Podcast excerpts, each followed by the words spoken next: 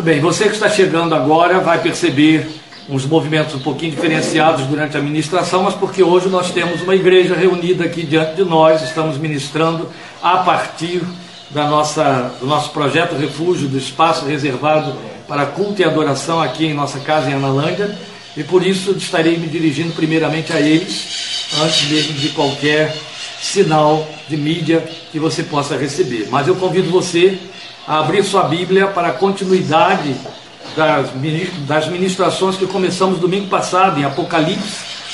Os irmãos lembram que nós falamos semana passada estas palavras 1 e hoje estas palavras 2, que são as cartas enviadas pelo Senhor Jesus através de João às sete igrejas da Ásia Menor. Então, nesta oportunidade, quando vamos abordar a segunda carta, que estamos chamando de Estas Palavras 2, eu convido você a abrir sua Bíblia em Apocalipse, capítulo 2, 8 a 11.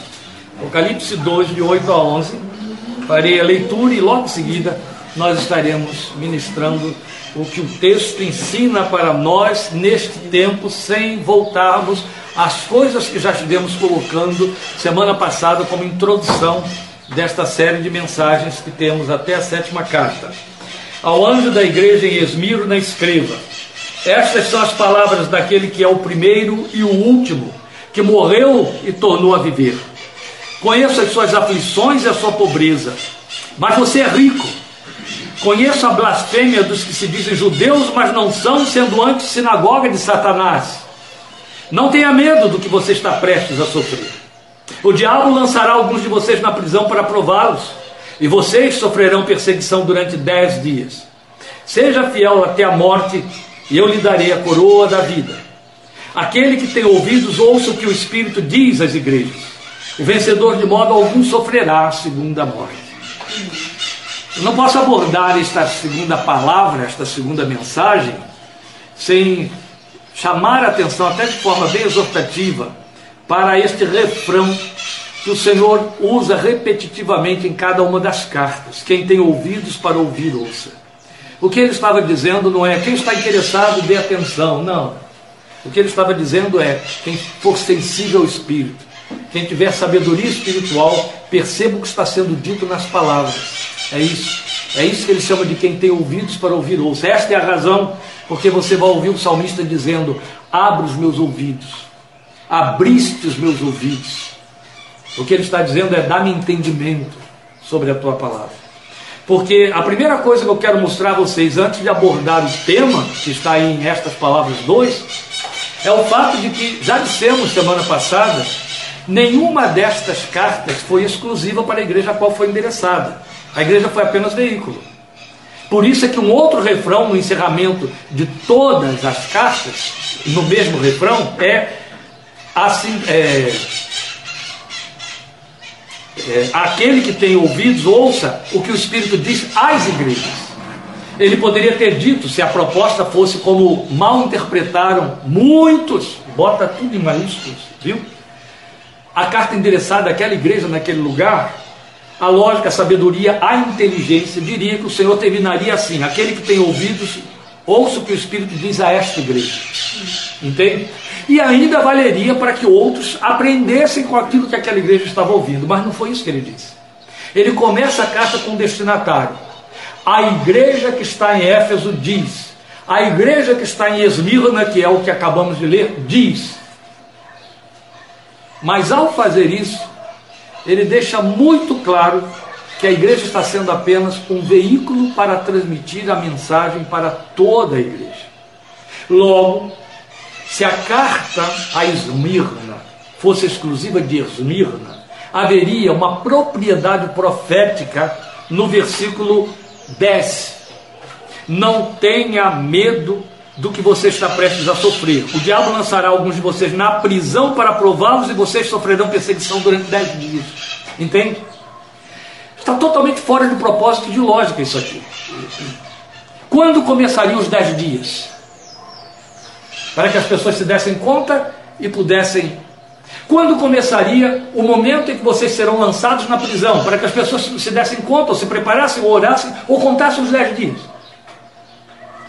Começa que a carta foi escrita em Pátimos, onde João estava condenado E ele estava em Patmos para ficar totalmente isolado de contato com o povo a quem pudesse influenciar.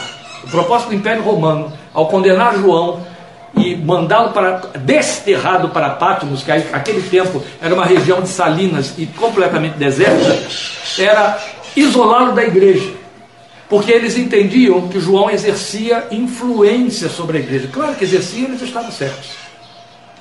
João estava cativando e catando servos do império para serem servos de Cristo, servos de César para serem servos de, de Cristo. Entende? Então, vamos cortar isso aqui e impedir esse homem de ter contato com essas igrejas. Queria dizer a vocês o seguinte: é muito interessante. Começa com Éfeso. João era pastor da igreja de Éfeso a esse tempo. Foi tirado da igreja e ficou sem igreja e sem povo. A outra coisa que a gente tem que lembrar é aquilo que temos repetido: é que não havia só essas sete igrejas, havia dezenas e dezenas. Vocês estão estudando carta da igreja de Filipos. Qual foi a igreja de Filipos? Foi a primeira que Paulo fundou, está certo? Não precisa dizer mais nada. Que não estava na Ásia, estava na Europa. Não precisa dizer mais nada. Depois de Filipos ele funda Éfeso. Depois de Éfeso ele vai fundar Corinto. E aqui não consta Filipos, aqui não consta Corinto, aqui não consta Tessalônica, tá certo? Não consta Laodiceia, só as igrejas de Paulo já não constam aqui. Então você por aí entenda que estas igrejas são apenas figura. Para a carta chegar às igrejas e ainda chegar a Esmirna, muita coisa teria que acontecer, muito tempo teria que se passar. Entende? João está só escrevendo que ele ouviu que mandaram ele escrever. Agora, quando esse material vai sair da minha mão e vai chegar até eles, não sei nem como. É aqui dentro de Apocalipse que você percebe disfarçado um lamento de João. Ele olha o céu e diz: lá não haverá mais mar. Não é verdade, não pode ser literal. Nada em Apocalipse pode ser literal. Porque no céu há mar. O céu é o Éden restaurado. E no Éden há mar. Quando João diz lá não haverá mais mar, o que ele está dizendo é lá não haverá mais essa coisa terrível que está me ausentando de vocês, me isolando de vocês, me ilhando de vocês, me fazendo sentir desterro, saudade, tristeza. João olhava o mar com tristeza, com desgosto. Ele só tinha a linha do horizonte, nem terra do outro lado para ver. E cadê o seu povo? Entende? O mar para ele era um abismo de separação. Foi nisso que o Império Romano transformou o mar para João. Por isso que quando ele olha para o céu, ele nem pode pensar em mar do céu. Instrumento de tortura para ele o mar tenha se tornado. Mas é evidente que no céu haverá mar, ou Pedro mentiu, ou o Espírito não ungiu nem inspirou Pedro quando ele disse novos céus e nova terra nos quais habita a justiça. Não pode haver terra sem mar. Então, é, mesmo porque né, o próprio texto de Apocalipse vai mostrar mar em outras figuras, então não tem jeito, você percebe que é tudo simbólico. E aqui está simbolismo também. Não há como prever ser colocado na prisão em dez dias de padecimento. Logo, a igreja de Esmirna é só um endereço. Porque a igreja de Esmirna também ocupa só um templo no espaço. Entende? Só um tempo. Ela desapareceu na história, como a igreja de Éfeso desapareceu na história, como a cidade de Éfeso desapareceu. Esmirna hoje está lá da Turquia. Eu entrei numa igreja cristã de verdade, gente. Na, na, em Esmirna, participei de um culto de Santa Ceia nesse, nessa igreja de Esmirna, mas ela também desapareceu. Dois anos depois que eu saí de lá, o governo turco fechou a igreja, porque ela estava ali liberada só como é, disfarce, porque eles estavam interessados em serem recebidos pelo Ocidente no mercado como europeu, então tinha que mostrar liberdade religiosa, certo? Uma vez conseguiram o que queriam, cortaram a igreja. Igreja linda, gostosa, um culto pleno da presença de Deus. A gente não entendia bulufa, porque eles cantavam em turco, e o máximo que acontecia era alguém traduzir alguma coisa em inglês e, e, e, o missionário que estava conosco, que era brasileiro, que passava para nós alguma coisa em português. Mas como ele não podia estar falando o tempo todo, ainda mais que Santa Ceia para eles é um silêncio total e atrapalhar, então a gente ficava mesmo lá, só ouvindo os cânticos e a hora sabia que tinha que comer o pão, que tinha que tomar o vinho. Mas veio aquele povo na presença do Senhor e lembrando, né? Estive morto e revivi, você reviverá. Era impossível ali dentro não lembrar dessa palavra. Esmirna reviveu. Pois bem, mas não se trata de uma carta exclusiva para Esmirna né, que se perdeu dois mil anos no tempo na sua confirmação. Então a boa notícia é que a carta também é nossa, a má notícia é que o que contém aqui também nos diz respeito.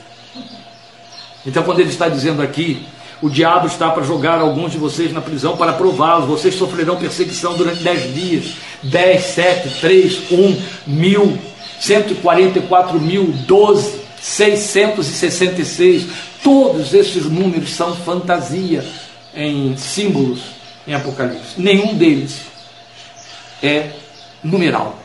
Entende? São símbolos. Por isso que tem muita gente atrapalhada com essa história de mil em Apocalipse. Denominações inteiras, missões inteiras, uma vasta quantidade de igrejas. Há bons 200 anos, mais precisamente 170, está um bocado atrapalhada e presa dentro dos mil de Apocalipse 20. Mil anos de Apocalipse 20 não significam nem mil e nem anos. Começa por aí. Logo, dez dias não significam nem dez e nem dias. Tá certo? Tudo é símbolo. Se você quiser entender um pouquinho mais disso, vá reouvir 32 mensagens de estudos de Apocalipse que nós demos e que já está gravado há muitos anos. Então, o que, é que nós temos a considerar aqui? A essência do que ele está dizendo para a igreja de todos os Ela fabricou teologias de escapismo. A primeira teologia escapista que a igreja fabricou foi a da grande tribulação. Eu vou ser arrebatado antes, não vou passar por nenhuma.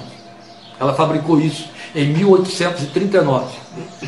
Dois profetas que a própria igreja da época rejeitou porque a cabeça tinha se revelado louca, é, criaram essa teologia que as igrejas abraçaram, pentecostais e não pentecostais, todas as pentecostais e as não pentecostais, a grande maioria. Por quê? Porque os crentes das últimas gerações são escapistas. Eles querem criar um Deus e fabricar uma teologia e uma Bíblia que lhes diga: não há sofrimento para quem é crente.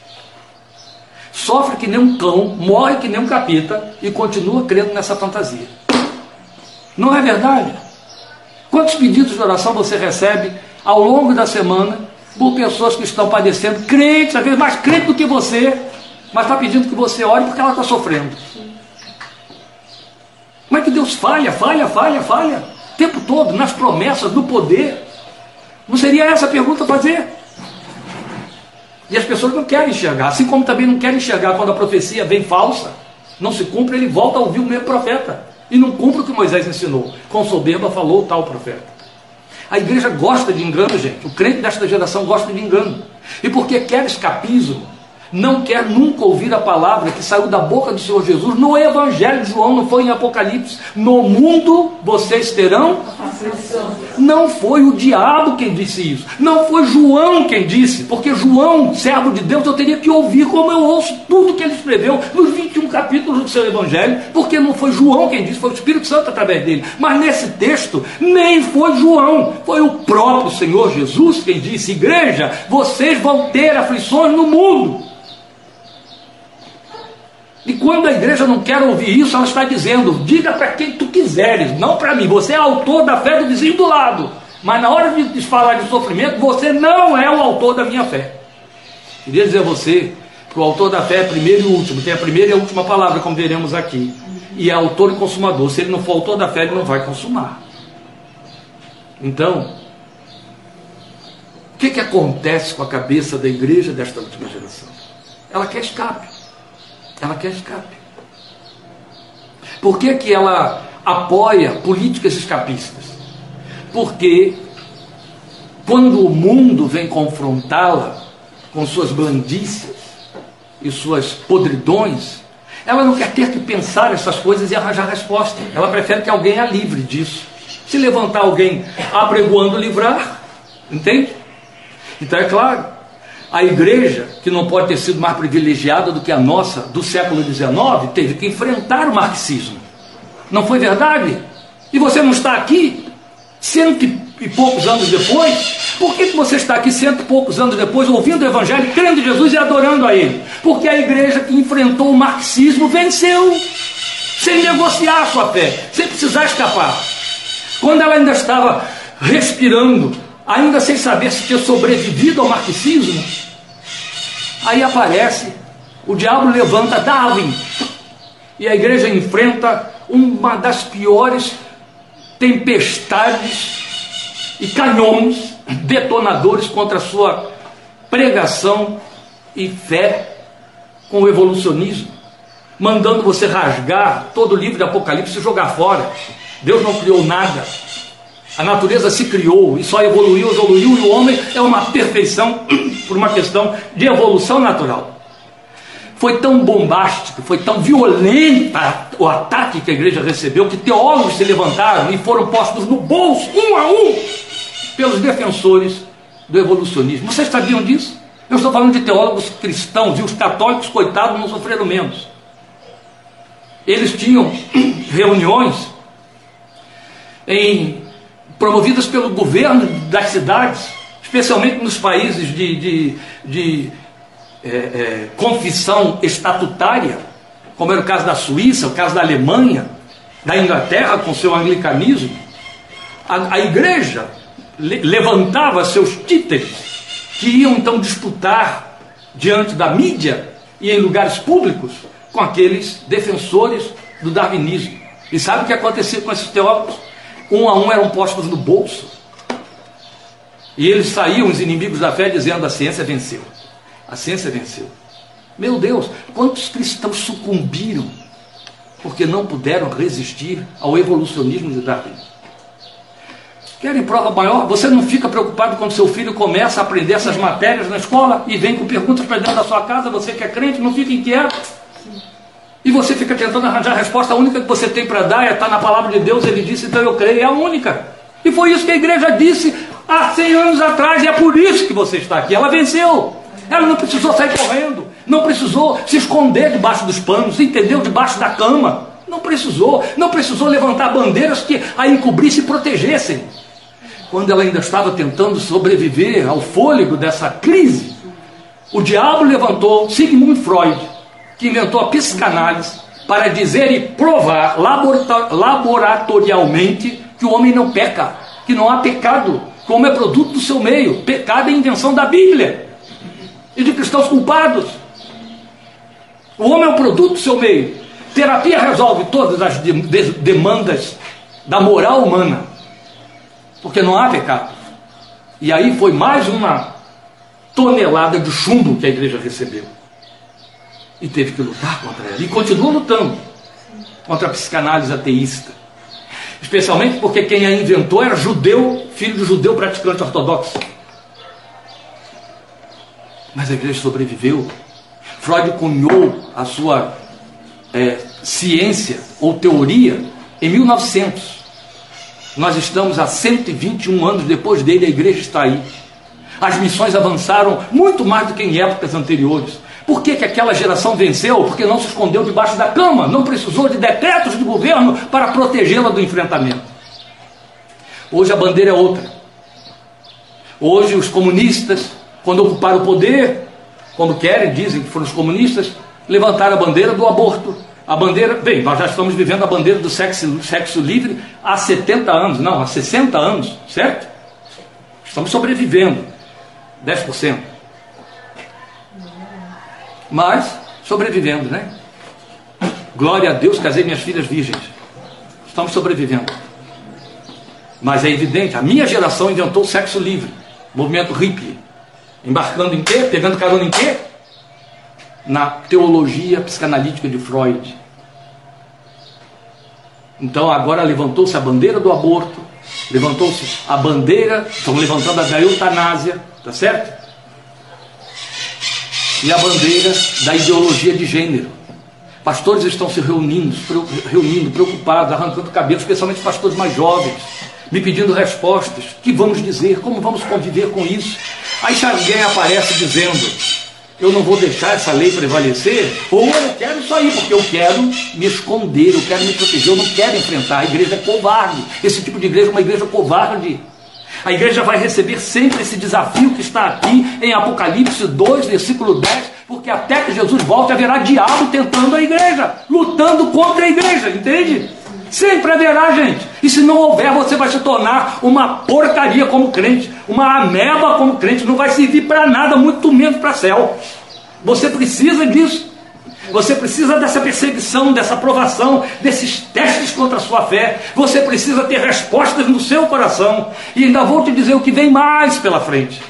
Estamos sabendo que ele já corre no mundo há dois mil anos. Os que estão buscando escapismo dizem que o anticristo vai aparecer lá na frente Jesus, há dois mil anos, me disse que o anticristo está neste mundo. João me disse que o anticristo está neste mundo. Paulo me disse que o anticristo está neste mundo. Qual é o tonto do teólogo que pode me dizer que o anticristo vai surgir lá não sei quando? E aí eu vou ser a geração privilegiada que escapei do anticristo. Entendeu? Quanta tolice. Quem é que está manipulando com os governos da terra? Com as decisões políticas da terra? Quem é que está manipulando com as economias e quem é que está manipulando e ditando as leis da educação nas faculdades, nas escolas primárias, fundamentais? Quem é que está manipulando, ditando a mídia? Quem é que está manipulando com uma, uma psicanálise, com uma, uma, as ferramentas do marxismo, as ferramentas do, do evolucionismo? O anticristo. A Bíblia me diz que ele está na terra, ele já está na terra, porque as pessoas querem um homem, pensam num nome. Mas a Bíblia me fala que essa personificação, na verdade, é um espírito vasto, cuja única raiz e origem se chama Satanás. E quando fala que ele é anticristo, é porque chegará um momento, é isso que eu quero dizer a vocês, que ele vai lutar de forma frontosa cara com a igreja, eu não estou falando de um homem, eu estou falando do sistema. Anticristo é um sistema, será sempre um sistema, porque há dois mil anos na Bíblia ele é um sistema. Toda vez que você ouvir alguém vir com fantasia, rejeita, porque isso é escapismo de crente covarde, entende? A última coisa que o anticristo vai fazer, foi Paulo que disse, é levantar a igreja contra a igreja.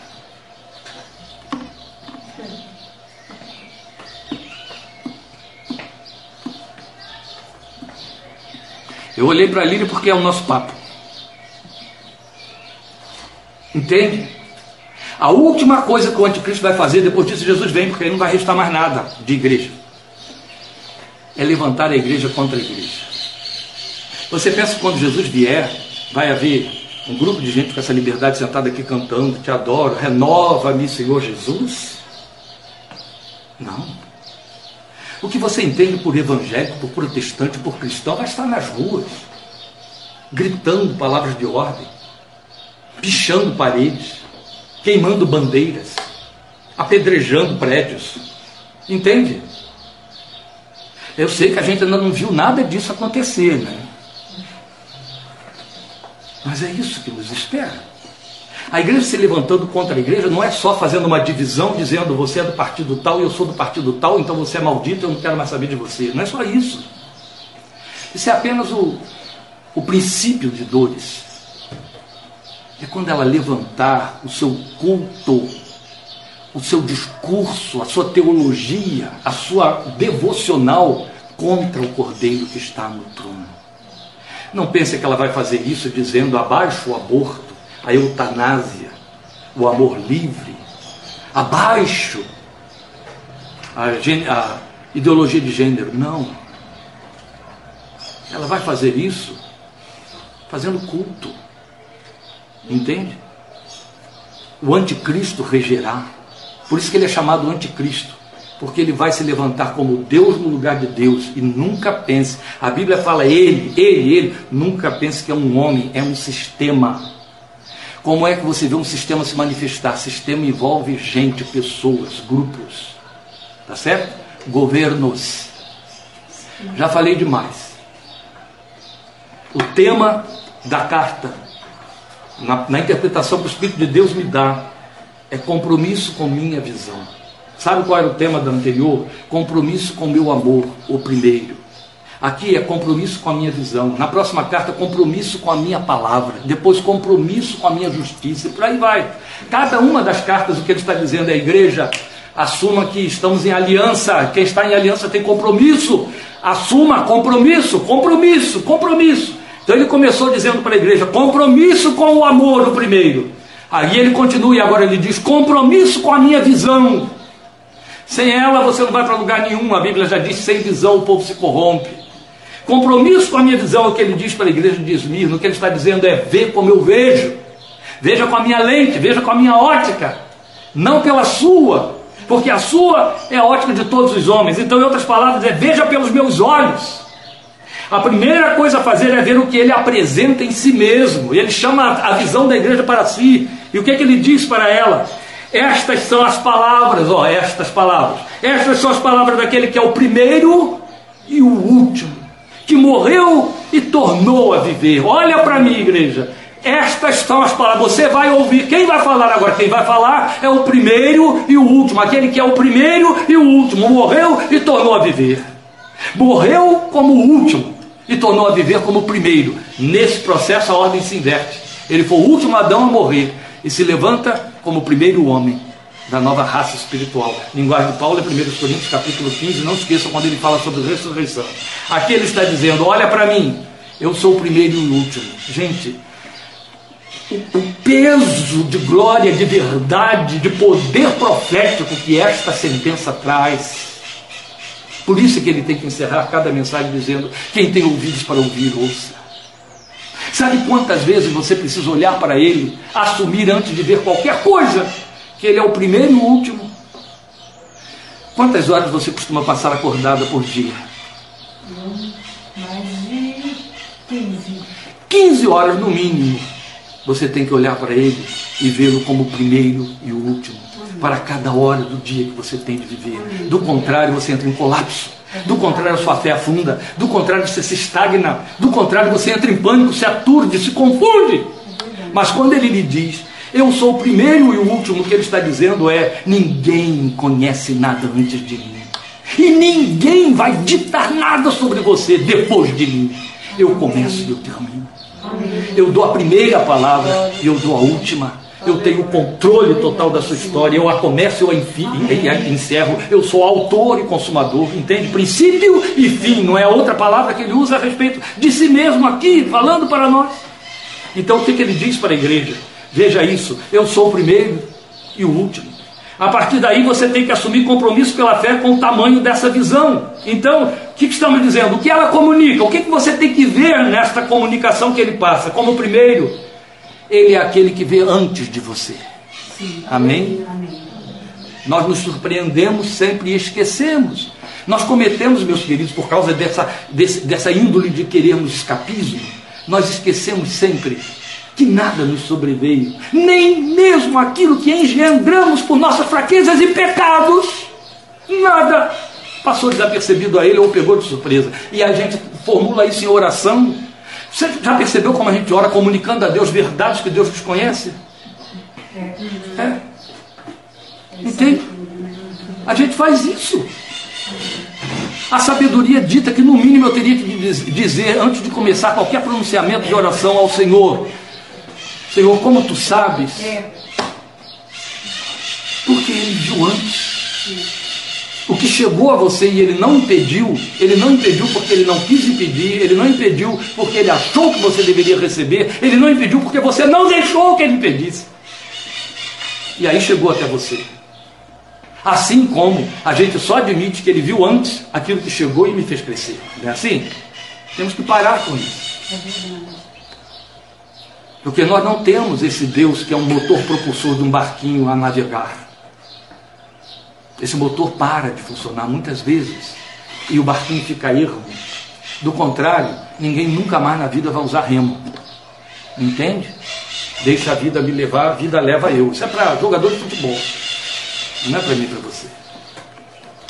Então, queridos, primeira coisa que eu tenho que ver e considerar é que ele vê antes. E aí, inevitavelmente, tão necessário quanto, e talvez a gente precise disso mais do que da outra comunicação, é que ele é aquele que vê depois. Ele vê além.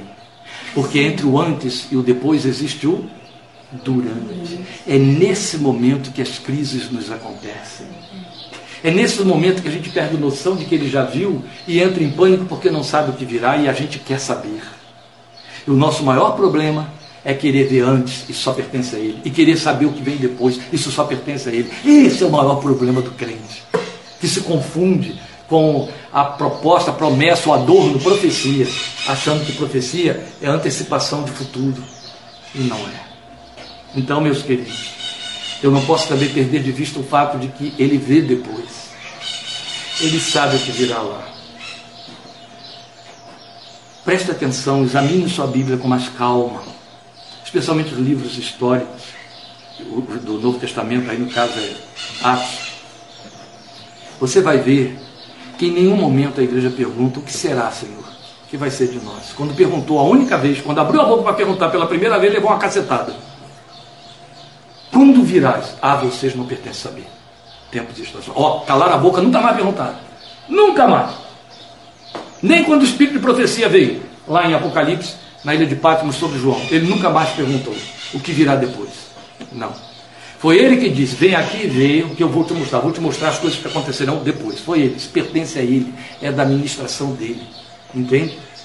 Então, quando eu estou no interregno, quando eu estou no, no intervalo da coisa, entre o antes e o depois, eu preciso trazer para a minha fé a absoluta certeza de que ele me manda olhar para ele e saber que ele já viu o que vem lá.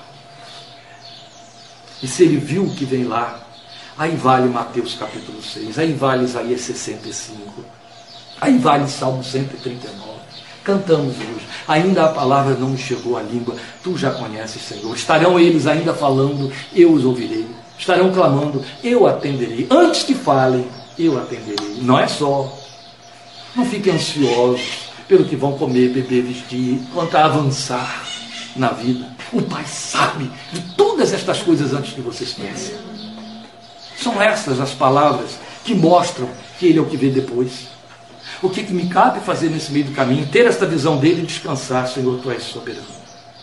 Soberano sobre a terra, soberano sobre a minha vida. Tu reges a minha vida. Há muita verdade na nossa dúvida. Há muita verdade na, nas angústias do crente que se sente atônito, confuso, pedindo oração para todo lado, perdido no meio da sua confusão, porque é ele que rege a sua própria vida.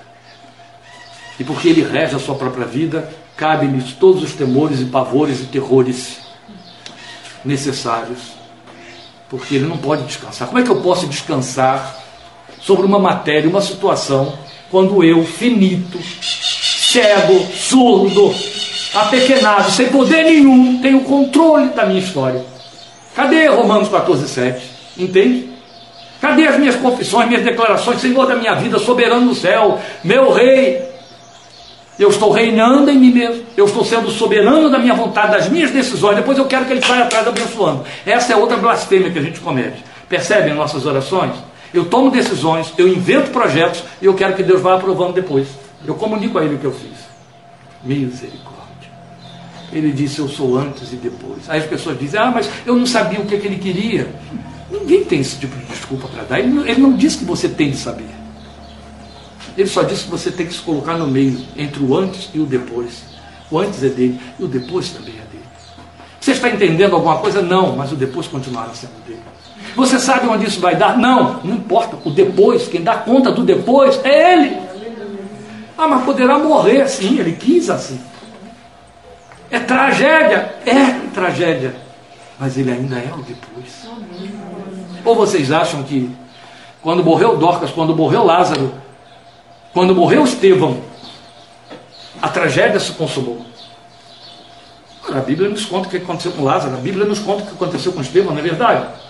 Dorcas não tem graça porque ela foi ressuscitada. Coitada, ia ter que morrer de novo depois igual a Lázaro. Eu estou falando do outro Lázaro, gente. O Lázaro pobre, aquele que, que morreu lá na terra do rico. É desse que eu estou falando. Não é o Lázaro de Maria e Marta, não. Então preste atenção. Eu preciso ver que ele é aquele que vem antes. Eu tenho que ter compromisso com essa visão. Compromisso no meu dia a dia. Compromisso em tudo que eu tenho de fazer. Eu não botei o relógio aqui, por isso que eu estou olhando para o pulso. Deixa eu botar ele aqui para eu parar com esse negócio. Não quero respeitar o povo que está ali, mas eu vou respeitar vocês, tá bom? A gente depois tem um lanche, vai ficar aqui mesmo, né? Se eles quiserem, eles assistem meu filho, se não quiserem, eles comem lá mesmo, se não quiserem comer. Mas nós vamos comer aqui, não é verdade? Então ninguém está com pressa. Quem vai ditar o tempo sou eu, não é verdade? A gente vai comer depois, então tá bom. Então deixa eu ir aqui em cima da palavra. Foi o que eu disse, eu queria o um projeto aqui, porque eu ia ficar em casa. Quando eu chego na igreja dos outros e eu digo, eu estou em casa, tem gente que coça a cabeça.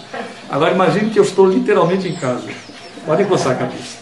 Mas veja, compromisso com a minha visão significa também compromisso como eu vejo, compromisso com o que eu vejo. O que, que ele mostra aqui? Eu vejo por dentro, não exterior. Samuel já tinha ouvido isso, profeta. O Senhor não vê como vê o homem. O homem vê o exterior, mas o Senhor vê o coração. coração. O que ele está dizendo é: eu vejo por dentro.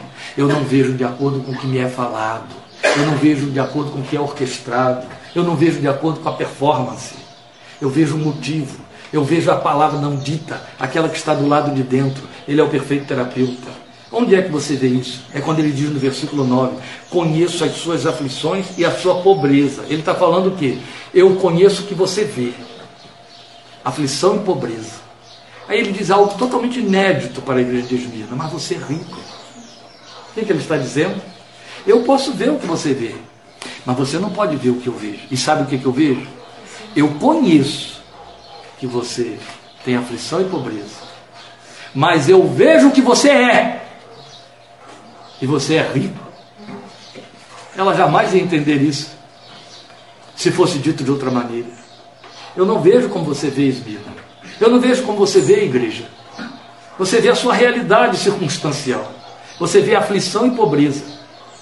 Eu vejo os valores, os conteúdos. Afinal de contas, nenhuma riqueza existiu, nenhuma aflição, é, é, nenhuma autonomia existiu, sem que antes houvesse pobreza e aflição. A riqueza emergiu da pobreza. A riqueza é a transformação da pobreza.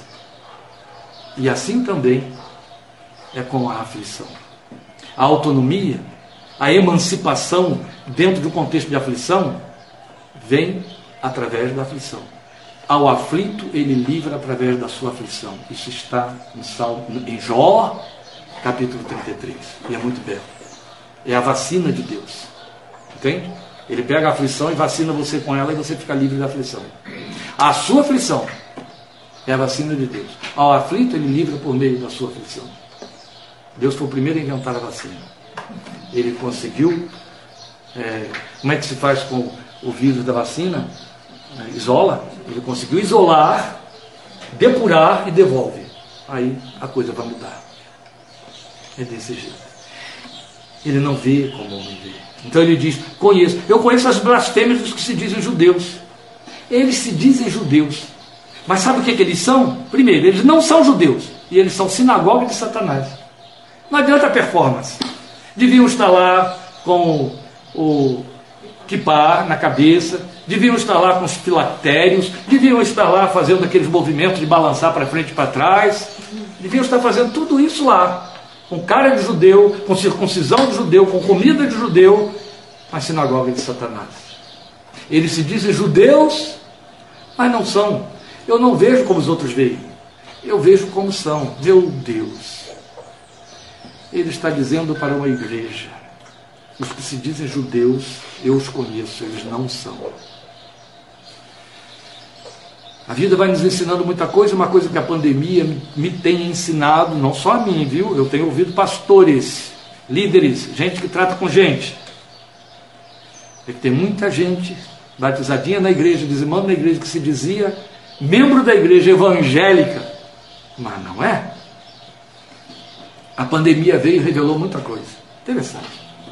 Muita coisa. Dizem, mas não são. Eu os vejo. Eu vejo por dentro. Mas há uma terceira coisa que ele vai mostrar também, que é uma sua, a sua forma de ver. Não tenha medo do que você está prestes a sofrer. Aqui, essa frase sozinha se basta. Você sabe de que, que você tem medo? Por exemplo, eu amanhã vou fazer endoscopia. Porque eu já consultei, Laís, etc. Eu tenho verdadeiro terror só em ouvir falar. O médico me fez promessas, etc eu já vou tomar um remedinho de noite, mesmo proibido, para amanhã, quando ele me der anestesia, eu entrar em coma, para eu não ter. Porque eu estou com medo daquilo que vou, posso vir a sofrer. Sofre, o, o que você pode vir a sofrer é uma fantasia da sua psique, entendeu? Geralmente a gente tem medo do que pode vir a sofrer. A gente antecipa o mal, o problema. Você dá nome a ele, você dá definições para ele, você terriri, terriri, terroribiliza, terror, terroribiliza o problema. Não tenha medo do que você está prestes a sofrer. E esse é o grande problema. Quando é que eu começo a sofrer? Quando é que isso começa? Eu não quero que comece. Não é que eu quero que comece para que acabe logo. Eu não quero que comece. Não é assim? E ele disse: Não tenha medo. Está prestes, não tenha medo. Por que, que ele diz não tenha medo? Nenhuma fobia. Afobos, ele está dizendo aqui. Sem fobia, sem medo. O amor lança fora. E o que, que ele disse? Com amor eterno, eu te amei. Deus é amor. Deus em Cristo sempre nos conduz em triunfo. Isso significa que eu não vou passar pelo sofrimento? Vou. O que, que ele está dizendo? Não tenha medo. Ele não está dizendo não tenha medo porque você não sofrerá. Não, não tenha medo do que você vai sofrer. Não tenha medo. Você pode enfrentar e sem medo. Por quê? Estou falando de visão, compromisso com a minha visão, ele diz. Ele afirma: vocês sofrerão perseguição. Seja fiel até a morte. A morte é possível aí. E eu vou coroar você. Eu lhe darei coroa da vida. Por que, que ele está dizendo? Não tenha medo. Você vai sofrer perseguição durante dez dias, mas seja fiel. É exatamente isso. Não tenha medo, porque você poderá ser fiel no meio do sofrimento. Por que serás fiel? Eu estou vendo. E o nome desta visão é a terceira instância, providência. Providência é uma palavra que só se atribui a Deus. É uma função que só pertence a Deus. Entende? Por mais zeloso que um pai seja, por mais zelosa que uma mãe seja, ela não é providente. O que é providência? Providência é uma palavra recebeu esse, esse, formato no latim, mas no grego é diferente, mas significando a mesma coisa. Providência significa aquele que vê antes, vê antecipadamente, providencia, quer dizer, vê antes e ao prever, porque vê antes, prepara algo em função daquilo que viu. Entende? É uma visão com compromisso, ó, compromisso com a minha visão. Providência é visão com compromisso. A providência pertence a Deus. Os católicos usam muito essa palavra, mas ela tem que nos pertencer tanto quanto a eles. Está aqui na Bíblia. Providência divina, sempre será divina, só divina. Não há providência santíssima, não há providência humana, não há providência governamental, só existe providência divina. Ele é o único que pode ver antes e remediar a coisa ou arranjar soluções para ela. Ele não é o que tem a última palavra, então providência tem tudo a ver com ele. Ele vê antes e arranja soluções para o depois, porque depois significa que ele faz a consumação. Amém? Amém. Providência pertence a Deus. Compromisso com a visão daquele que é providente. Compromisso de fé. Se eu assumir esta visão que começa com a consciência de que ele é o antes e ele é o depois, que ele vê como ninguém vê e que ao ver ele provê, meu coração vai cumprir única e exclusivamente, ocupar único e exclusivamente o lugar para o qual Jesus o chamou. Qual foi? Não andem ansiosos por coisa alguma. Venham a mim todos vocês que estão cansados e sobrecarregados. Eu lhes aliviarei. Tomem o meu jugo e eu lhes darei descanso. Mas a igreja se aflige porque ela é soberana sobre suas decisões. Nós nos afligimos com as circunstâncias e situações da vida porque somos soberanos em nossas decisões. Mentimos na nossa confissão. Dizemos que Ele é Senhor e é soberano, mas temos as rédeas em nossas mãos. E aí Ele não pode fazer nada. Porque se Ele interfere no meu governo, Ele está endossando esse meu espírito governista de inimigo. Entende? Ele se afasta. Ele diz para Paulo: dura para ti recalcitrar contra os aguilhões. Deixa que eu leve. É isso que ele diz. Bendito é o Senhor que dia a dia leva o meu fardo. Deixa que eu conduza. E ele faz. A gente, quando fala muito nessa providência de Deus, pensa em missionários do campo. Por quê? E isso depõe contra nós. Porque, de fato, o missionário do campo, quando ele é homem de Deus, mulher de Deus, de fato, no campo servindo, ele vive providência mais do que a igreja no seu estado comum. E aí a gente, lamentavelmente, assume um, um lugar velhaco, um lugar covarde, de que esses milagres só pertencem a quem tem uma vocação específica. Então, providência, milagres de providência só para missionários, não é não. O Deus é o mesmo. E o fato de que você não está num campo exercendo um ministério de salvar almas, não significa que você não é vaso, não está sendo servo no que faz e onde faz. Em hipótese alguma. Do contrário, vamos ter que ter mesmo a tal dicotomia aí. Vida devocional, vida secular. E que é uma desgraça na cabeça de crentes mundanos, crentes nominais. A providência, o Deus providente é na vida de todos. Mas por que então se conhece mais no termo do campo? Primeiro que o missionário, ele vive tanto a providência que ele conta para os outros para edificar outros e para poder até autenticar o seu chamado aos ouvidos dos crentes que o apoiam, etc. E aí parece que a providência não acontece com outros. Então, lamentavelmente, toda vez que a gente tem que pensar em providência, a gente tem que estar pensando em missionário do campo. Eu me lembro de uma experiência magnífica que me preparou muito, porque depois eu fui viver tudo isso na pele. Eu ainda era membro de uma igreja com um chamado que estava esquecido no tempo, vocês já leram lá no livro, sem saber. Deus vai cumprir mesmo, me chamou mesmo, esqueceu, desistiu, me substituiu. Essas perguntas todas existiam na minha cabeça. E chegou no Rio Dulos, aquele navio que fazia evangelização dos países do mundo aí, rodando todos os lugares, todos os portos. Naquela época o meu inglês era inglês de verdade, tá tinindo. Tanto é que quando eu fui para o seminário, ele ainda estava em dias, e foi um grupo de americanos para lá, o diretor do seminário deixou que eu ficasse com eles, que ele não pôde ficar para poder interpretar, conversar com eles, que ninguém lá falava inglês. Estava tinindo. Hoje em dia, gente, é my book is on the table, e olhe lá. Mas naquele tempo o inglês estava afinadinho. Quando a, a, a, o navio chegou, eu corri para dentro do navio, claro. E eu podia falar, né? Todo mundo no navio obrigatoriamente tem que falar inglês, eu estava em casa. Conversava com todo mundo e tal. E aí descobri com os missionários que estavam lá dentro que eles iriam na minha cidade, numa igreja em tal endereço que eu conhecia bastante, no dia tal, tal hora. Eu corri para lá, bate hora, bate canal, estava eu lá para ouvir, e aqueles que eu tinha visto com quem tinha batido papo estavam lá.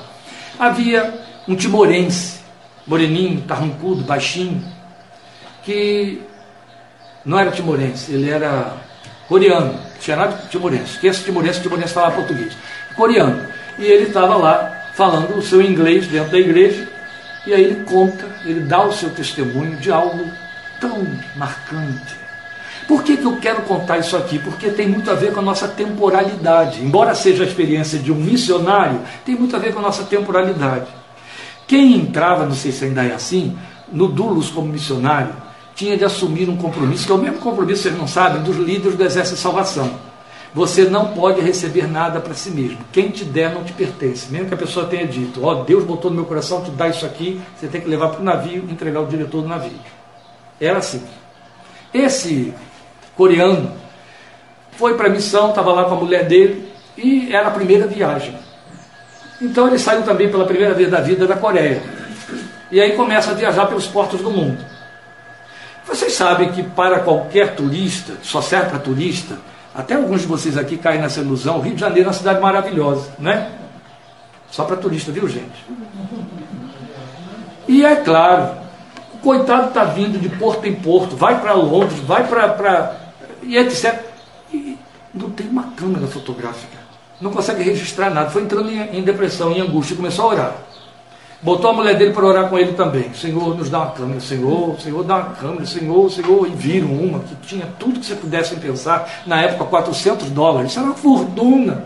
Aí ele começou a orar, esqueceu de como era o compromisso da missão. Senhor, me dê 400 dólares para eu comprar a câmera. Senhor, eu não estou precisando de nada. Eu só preciso de 400 dólares para comprar a câmera, Senhor. Estamos indo para o Rio de Janeiro, Senhor. A gente vai para o Rio de Janeiro e eu vou para o Rio de Janeiro sem câmera. Antes de chegar no Rio de Janeiro, o navio parou não sei se Buenos Aires, sei lá, não foi Buenos Aires, parou, acho que Montevidéu, parou em algum porto do sul da América Latina. E aí o coitado recebe 400 dólares dado por uma pessoa. Olha, é assim que funcionava. Eu assisti isso. Eles, bate, eles desciam a escada é, é, portaló, é a escada que faz as pessoas descerem no navio, né? E aí os, os, eles desciam em marcha os missionários. Era em ordem conforme o diretor estabelecia. E tudo vestido a rigor, cada um com a roupa do seu país. Iam descendo, iam descendo. E passando, o povo fazia fila aqui do lado, todos os crentes. Os crentes iam lá fazer a recepção. Eu fiz isso também, recepcionar. Então eles vão passando, cumprimentando, né? O povo está lá, a Bíblia na mão, os pentecostais. E, o, e, e alguns missionários também. E, e, os outros missionários, ó. Tchum, tchum, tchum, e o povo também. Quando o coitado vai descendo, um homem chega assim para ele, segura no ombro dele. Deus me mandou te dar isso aqui. Ele pegou, viu que era dinheiro, botou no bolso e foi lá, fez o tal trabalho na igreja, né? e vendo as câmeras, ó. Ele tinha orado com a mulher dele. Quando chega em casa, quanto vocês acham que estava no bolso dele que aquele homem deu? 400 dólares. De manhã cedo, não deu outra. No culto devocional dos missionários no navio, ele é o primeiro a levantar para dar testemunho, chorando. E dar testemunho. E os outros ouvem: Glória a Deus, glória a Deus. Quando ele acaba de dar o testemunho, o diretor chega para ele e diz: Irmão, eu tenho uma má notícia para te dar. Sua memória falhou.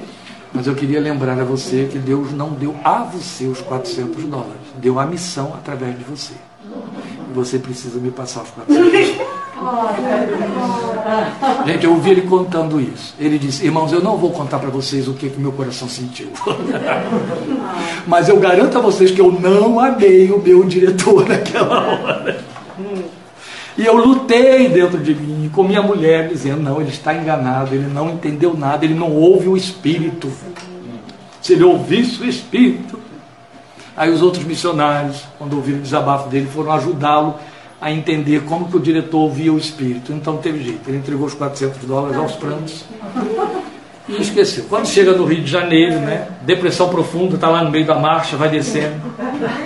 E bem assim na cara dele, um homem pega aquela câmera que ele queria, acaba de tirar a foto, é sua. A foto ou a câmera? A câmera? Naquele tempo tinha que ir para Kodak revelar, viu? Ah, então não adiantava, não tinha foto na hora. É sua. Que coisa, né? Ele estava contando isso na igreja, no Rio de Janeiro, logo após aquilo ter acontecido. Imagine uma igreja pentecostal ouvindo isso. É o Deus da providência. É, e Ele faz na vida de todo mundo. Amém. Nunca deixa de fazer. Pai, eu posso pedir a Jesus para me dar uma bicicleta? Ela tinha sete anos aqui. Pode, eu estou orando, pai, para Jesus me dar uma bicicleta. Pode, filho. É a ele que você tem que pedir, não adianta pedir a mim, não. Eu sei, eu estou pedindo a ele. Aqui queria saber se eu posso pedir a ele. No final do ano, não sei de onde que saiu, eu, eu acho que foi a escola aqui, que deu uma multidão de roupas de, de festa das crianças para minha mãe fazer. Minha mãe ganhou muito dinheiro, comprou uma bicicleta e deu para ela. E ela teve a bicicleta no fim do ano, no Natal, como ela desejava ter. Estou contando exemplos de coisas terrenas e temporais, porque lamentavelmente eles que entendemos. Quando não é isso, a gente quer que o tumor desapareça, que não passe pela cirurgia, que fique curado de véspera, não passe pela endoscopia. A gente vai sempre por aí. Mas a verdade é que ele é providente nas circunstâncias e na história da nossa vida. Se ela tiver de envolver uma câmera fotográfica, uma bicicleta e o desaparecimento de um tumor, ela vai envolver. Mas se ela não tiver de envolver nada disso, você vai sofrer e vai ficar fiel, é o que ele está dizendo. Eu vou providenciar para que você fique fiel. A vida reserva aflições, meus amados, mas ele vê antecipadamente e por isso ele pode garantir: não tema. Ele sempre promoveu e prometeu garantias porque a ele pertence a providência. Veja, o que ele está dizendo, e com isso eu encerro, é: conheço antecipadamente que haverá aflição, mas eu vou te coroar nela. Amém. E por isso você não tem de temer. Por quê? Porque eu sou o primeiro e o último, você está só no meio disso aí, não é? Daí a bendita promessa: quem nos separará do amor de Cristo? Tribulação, angústia, perseguição, fome, nudez, perigo, espada. Mas em todas estas coisas somos mais que vencedores por meio daquele que nos amou. Em todas, não é escapando de todas, mas passando por cada uma delas, somos mais do que vencedores por meio daquele que nos amou. Porque está prometida compensação sempre. Sobre mim, sobre você, igreja, seja Esmirna, seja Projeto Refúgio, seja Rio Claro, seja São Paulo, sobre nós repousa pousa a promessa gloriosa de 2 Coríntios 4, 17 e 18, um dos mais solenes textos da palavra de Deus para mim. Pois os nossos sofrimentos leves e momentâneos estão produzindo, estão criando, estão produzindo. Sabe o que é produzir? O que, que você faz na sua fábrica? Não é uma produção, as máquinas não produzem, o verbo é o mesmo. Estão produzindo para nós uma glória eterna que pesa mais do que todos eles. Todos eles o quê? Todos os sofrimentos momentâneos e leves, que aos seus olhos, comparativamente a glória que está sendo produzida se tornam leves e momentâneos. Assim, Paulo diz: fixamos os olhos não naquilo que se vê, mas no que não se vê, pois o que se vê é transitório, mas o que não se vê é eterno. E fique com essa palavra: nossos sofrimentos leves e momentâneos estão produzindo para nós uma glória eterna que pesa mais do que todos eles. Como é bom saber que ele vê além e adiante o que ele estará vendo nesta hora quanto ao que nos aguarda aqui na sua vida, no seu dia a dia? Eu não sei, mas eu sei de uma coisa: ele está vendo, ele sabe, ele providencia e providenciará. Descanse nele, deixe ele ser Deus. Não foi o que ele disse em Salmo 46, 10? Aquietem-se, saibam que eu sou Deus. Amém? Amém. A Ele, glória a Ele. Vamos ficar de pé e vamos orar. Vamos encerrar esse nosso culto com essa palavra de oração. E depois da palavra de oração, todos estarão liberados para cantarmos lá, para cearmos lá dentro da nossa confraternização. O João Alberto está aqui sugerindo: Tu és fiel, Senhor. Amém? Amém. Vamos cantar? Glória a Deus.